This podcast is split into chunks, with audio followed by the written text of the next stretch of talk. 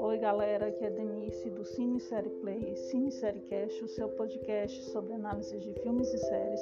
Eu vim falar um pouquinho sobre o filme da Dois Reféns, que estreou no dia 16 de dezembro agora, que fala sobre um casal que vai para uma casa automatizada que eles tentam salvar o seu casamento de toda forma, mas na mulher é inserido tipo um chip que ela tenta ser dominada pelo homem, mas ela consegue notar que ela está sendo dominada e ela tenta fugir de todo a todo custo.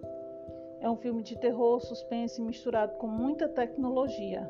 O roteiro do filme mostra que o homem pode tentar dominar uma mulher, mas se ele vai conseguir é outra história.